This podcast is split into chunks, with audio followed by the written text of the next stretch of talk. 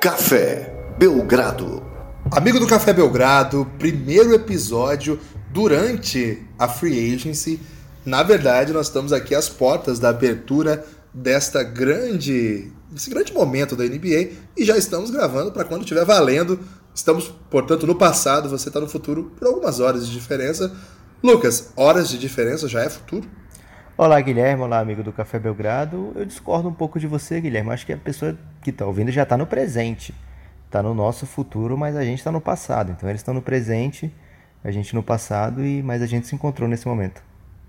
Mas o presente deles deixa de ser presente no momento em que eles pensam: nossa, estou no presente. E aí eles estão pensando sobre o passado. Ok.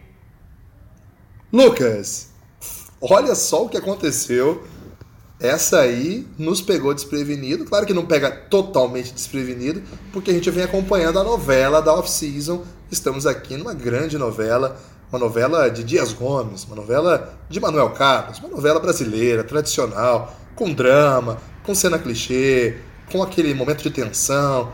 Tem, tem todos esses componentes. E olha só, para começar a debater, analisar, comentar os desdobramentos desse grande momento que é a free agency. Vamos falar de Boston Celtics, vamos falar dele. Kemba Walker é jogador do Celtics, Lucas. Essa eu não esperava. Guilherme, menos do que esperava. É mais assim, eu não queria que acontecesse, né? Eu tava torcendo por outro destino de, de Kemba Walker, mas em Boston, Kemba vai ter a chance de, digamos, experimentar uma run longa nos playoffs, algo que não tem na sua carreira, e ao mesmo tempo ser a face de uma franquia muito grande, né? muito vitoriosa, muito gloriosa. Então ele vai ter esse. vai dar esse novo significado à sua carreira. Ele passou muitos anos em Charlotte, oito anos. Lá ele não conquistou muita coisa de expressão foram campanhas, na melhor das hipóteses, medianas e, na maioria delas, Guilherme, insuficientes para ir a playoff. Então agora Campbell Walker vai chegar, vai jogar para um técnico excelente, uma franquia vitoriosa que sonha grande, uma, uma franquia que acabou de perder Kyrie Irving e Al Horford e conseguiu rapidamente se restabelecer no mercado e trazer mais um max free agent é, vamos ver agora como esse time vai se desenrolar, porque até agora não tem um pivô, digamos assim, né, Guilherme? Tem Kemba, tem Jason Tatum, tem Gordon Hayward e tem Jalen Brown como as referências, mas deve ainda estar no meio do processo, ainda está no meio do caminho. Veremos as cenas desses próximos capítulos que serão nessa novela que você já trouxe aí, Guilherme, bem uma novela curtinha, não é uma novela tipo Clone, Guilherme. O Clone demorou quase um ano para terminar. Essa novela. Qual que era o seu personagem favorito do Clone? Lucas? Guilherme, lógico que era o Lucas, né? Porque nessa época Lucas não era um nome tão comum. Até bota um pouco a culpa no, na novela O Clone. Acho que nasceram muitos Lucas nesse período. Então, como o Lucas não era um nome muito comum, eu curti muito quando vi um personagem Lucas. Então ele era meu favorito, só que ele, ele era muito babaca, Guilherme. Ô Lucas, é, aconteceu comigo uma questão com a novela Clone. Que ano que foi essa novela? Você lembra de cabeça? Eu acho que 2000, por aí. É, eu lembro que eu estava no ensino médio ainda e eu estava assistindo a novela Clone. Assisti, devo, devo confessar aqui. E eu lembro que o Murilo Benício nessa novela, ele só. Não sei qual dos personagens, porque ele interpretou uns 18 personagens nessa novela, sempre com o mesmo estilo, né? Com a mesma voz com a mesma atuação, que mostra o talento do ator, né? Guilherme. Que nem muda a entonação. Claro, Guilherme, Oi. é um clone. Como é que você quer que ele seja diferente de ele mesmo? Fica aí a questão, fica aí a dúvida, fica aí a sugestão de reflexão. Mas o que aconteceu, Lucas? Ele usava sempre aquela camiseta lisa por baixo e uma camisa lisa por cima. Não sei se você lembra desse personagem. Era o Léo esse? Não sei. o Léo Polêmico? o que aconteceu? É, eu falei assim, vou usar isso aí porque isso aí é estilo. Só que as pessoas, Lucas, achavam que eu tinha virado grunge, porque eu não tinha aquela camisa estilo Murilo Benício. Eu tinha aquela camisa mais xadrez, meio velha. E aí eu fiquei com fama de grunge tipo mesmo que eu não São fosse, João? Lucas. Agora, o que, que aconteceu? Eu tomei um elástico do tempo. Porque hoje eu acho muito mais legal ser grunge naquela época, ter sido grunge sem querer, do que ter sido fã do Murilo Benício. Então, foi um engano que me fez bem. Guilherme, nessas horas eu fico pensando assim: É, é um retrogosto. É um retrogosto e você me convida. Vamos fazer um podcast rápido sobre o Campbell Walker no Boston Celtics e a gente passa cinco minutos debatendo o clone, Guilherme. ok. Mas, Lucas, eu, a questão que eu tenho para começar a conversar sobre isso aqui é o seguinte: circulou uma notícia ontem.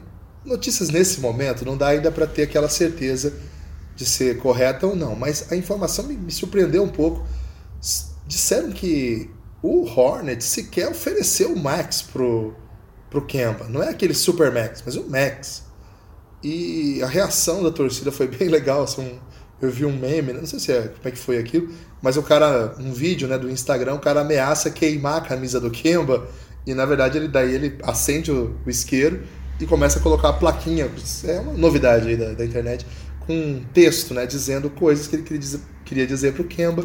E é tipo um, olha, desculpa por nosso time ser um horror, a gente poderia ter tido dado um time bem melhor, é uma pena que não demos, seja feliz, a gente entende o que você fez, alguma coisa nesse sentido.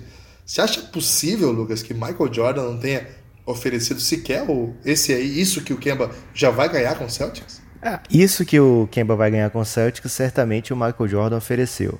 É porque o Kemba, como ele foi é, ele foi All NBA Team, Guilherme. O Hornets poderia oferecer duas escalas acima do que o Boston pode oferecer. Porque o normal, por exemplo, o Jimmy Butler. Jimmy Butler pode receber do Philadelphia 76ers o quinto ano, o que levaria o seu salário para 191 milhões. Se ele assinar com qualquer outro time, ele pode pegar esse mesmo contrato que o Kemba pegou, 141 milhões. A questão é, como o Kemba foi All NBA, e estava no mesmo time desde que foi draftado, então ele poderia receber o Super Max. Então, ao invés de 191 milhões, podia ser 5 anos, 221 milhões. Mas o, o Michael Jordan e a direção e o Kemba também acharam que era excessivo esse valor, não precisava chegar lá. Então o Kemba imaginou receber os 5 anos, 191 milhões. Não foi isso que foi oferecido, também não dizem quanto foi oferecido, mas certamente esse valor que o Boston pôde pagar deve ter sido, no mínimo, cogitado pela, pela equipe do Charlotte Hornets. Né? 141 milhões por quatro anos é algo que está ok para você ter o Kemba. Vários times queriam ter o Kemba nesse valor. O Hornets vai contra a lógica, Guilherme, perder o seu único grande asset. Alguém que eles cogitaram durante muito tempo, aliás, jamais cogitaram durante muito tempo trocar, né? Kemba Walker vinha num salário muito, muito bom, de em média 12 milhões ao ano, é, muito bom para o Hornets, tá? E era facilmente trocável, né? Você poderia conseguir jogadores de é, escolhas futuras, jogadores jovens, valiosos, mas o Hornets evitou colocar o Kemba para negociações, é, segurou como se fosse renovar com ele ao final do contrato e acaba acaba perdendo o seu único grande asset, né, o seu único trunfo, sem nada em troca. A gente vê o que o Pelicans fez com o Anthony Davis e compara com o que o Hornets fez com o Campbell Walker. Meu Deus do céu, né? Uma aula do que não deve ser feito na NBA. E ainda com uma situação bem melhor, né? Porque o Kemba não tinha dado destino preferencial, não tinha dito eu só quero jogar em tal time esperou a off-season, né? O, o Anthony Davis armou um caos lá, deixou a equipe em péssima situação, disse que só vai pro Lakers e ainda assim conseguiu algumas coisas bem volumosas, né? De fato, nem sei o que pensar agora do Pel do, do Hornets. É uma longa, eu sei que é uma longa jornada, Lucas. Eles vão vão precisar de tempo para fazer alguma coisa. A gente olha pro elenco, não vê nenhuma coisa assim empolgante a gente olha para o cap e vê que o time não vai poder se mexer muito, é uma situação. O, o sorteio do draft esse ano é, não deu sorte, o time chegou a brigar para o oitavo lugar, ou seja, a escolha não foi daquelas mais empolgantes. É, é, aqueles dois torcedores do Hornets no Brasil e mais essa massa incrível de populares que você encontra na rua com roupas do Hornets, é, deve ficar muito triste com o que vai acontecer com a equipe. Agora, uma questão sobre o Boston Celtics. Kyrie é pior ou melhor que Kemba? ah, Guilherme, é jogador. a gente vê que o Kyrie sempre fica à frente do Kemba nas votações, sempre fica no, no eye test, Guilherme. A gente vê o Kyrie superior ao Kemba Walker em basicamente qualquer, qualquer comparação que Eye test seria é, a visão? Você está falando do ponto de vista oftalmológico? Isso. É, agora, no vestiário, a coisa parece ser bem diferente, né? Ao passo que o Kyrie ficou muito esquisito no vestiário do Boston Celtics e não tem é, amigos no, no, na, na, sua equipe, na sua ex-equipe. Kemba Walker, por outro lado, mesmo num ambiente de constantes derrotas, constantes sofrimentos, constantes é, reveses, Kemba Walker, sob todas as medidas possíveis, é visto como um excelente teammate um cara que não causa problemas para os seus técnicos nem para os seus companheiros, que assume a bronca, né, que assume as responsabilidades e que agora deve se, deve se somar ao Boston, né? Deve ser alguém que, claro, está assinando por quatro anos, está indo para lá por opção própria, diferente do Kyrie. Então deve ser alguém que vai encontrar o seu lugar rapidinho. Lembrando que ele jogou bola, né, na faculdade de Yukon, né, Guilherme? Foi. Lá Yukon, pertinho. Jogou com Jogou com Shabazz Napier lá. grande momento aí de, de lembrança. Ô Lucas, a impressão que eu tive com essa contratação é que a, o mercado da NBA não se preocupa muito com o Danny Ainge, pelo jeito, né? A gente, lá no episódio fechado, a gente até mandou palavras duras pro Danny Ainge, um cara que fez o que fez aí com o Isaiah Thomas, um, de certo modo não conseguiu dar o salto de qualidade ali para os Celtics e dava a impressão de ser um cara que estava meio que na lista do da red flag para negociações, ainda mais com um jogador que está beirando os 30. O Kemba, pelo jeito, não está muito preocupado com a saúde ou com o que vai ser o próximo contrato, porque ele topou jogar para um cara sem coração. Isso, né, Guilherme? É, ao passo que tem esse lado de ser um GM ruthless, né? Que vai fazer tudo possível para vencer, inclusive te trocar, mas menos se você for o Rozier, né? O, o Danny Ainge, ele... É, a gente tem que falar aqui, né, Guilherme? Ele sabe montar times, ele sabe colocar peças boas para o time vencer. Então, esse lado, o lado bom, as pessoas costumam ver bastante. E claro, um salário máximozinho já de cara também ajuda, né? O Danny Ainge é um bom GM, Guilherme é um dos melhores GMs. Tem esse lado que talvez para o jogador fique um pouco marcado, né? Eu sei que o Kyrie Irving não vai sair com boas memórias do Celtics. O Isaiah Thomas se sentiu muito traído quando esteve por lá. É... Pode ser que essa fama acabe pegando e atrapalhando. Por enquanto, o Guilherme nos últimos anos conseguiu trazer o Hofford, conseguiu trazer Gordon Hayward e agora traz Campbell Walker, tem tido muito sucesso na mesa de negociação. Pois é, tô, tô bem impressionado. E mais um bom negócio. É, é um bom negócio porque você conseguiu o Kemba. O salário aqui você não entra em discussão, é um max. Você tinha que dar um max para trazer um max player. Você trouxe na nossa lista o Kemba estava entre os 10 melhores disponíveis. Estava até melhor do que isso, né, Lucas? A gente colocou o Kemba entre os 6 melhores free agents dessa classe. Então, não dá para dizer que foi um movimento que saiu caro ou barato, saiu o preço. É isso que se paga quando você quer um jogador desse nível. Agora, a timeline do Boston vai ficar é, sob, sob júdice, vamos dizer assim, tá? Ainda para ser decidida. Por quê? Porque o time tem um elenco, tinha um elenco que queria ser grande, queria ser campeão e deu errado. Agora eles deram. Não foi bem um reset, mas foi tipo um. um como que eu digo? Um reiniciar. Um giro de 360 graus, Guilherme. É, não, não foi não. Foi, foi acho que tá em algum lugar aí no meio disso. Por quê? Porque sai Kyrie, sai Al Horford. Eles mandam embora o Baines meio que, ai, vaza. É, o Morris é possível que não fique. Nós estamos falando de vários caras que eram titulares. É basicamente o time titular sem o Tatum e agora e o Jalen Brown. Agora, a gente não sabe o que vai acontecer com o Rozier. A gente tem a impressão de que o time pode mais do que isso, deve jogar mais do que vem jogando. No entanto, não não tô seguro ainda do que esse time vai fazer. Como que eles vão tapar os buracos. Eles têm muitos jogadores jovens. Esses jogadores jovens, eles vão ascender? Eles vão ocupar mais espaço? Esses caras que a gente nunca ouviu falar, Yabusele, Robert Williams, esses caras vão vir a jogo? Vão entrar para rotação finalmente? Ou não? Vai ser preenchido com outros caras? Esse monte de moleque que eles pegaram nesse draft, caras aí que são bem interessantes. O que eles vão fazer com eles? Para mim ainda é uma grande interrogação.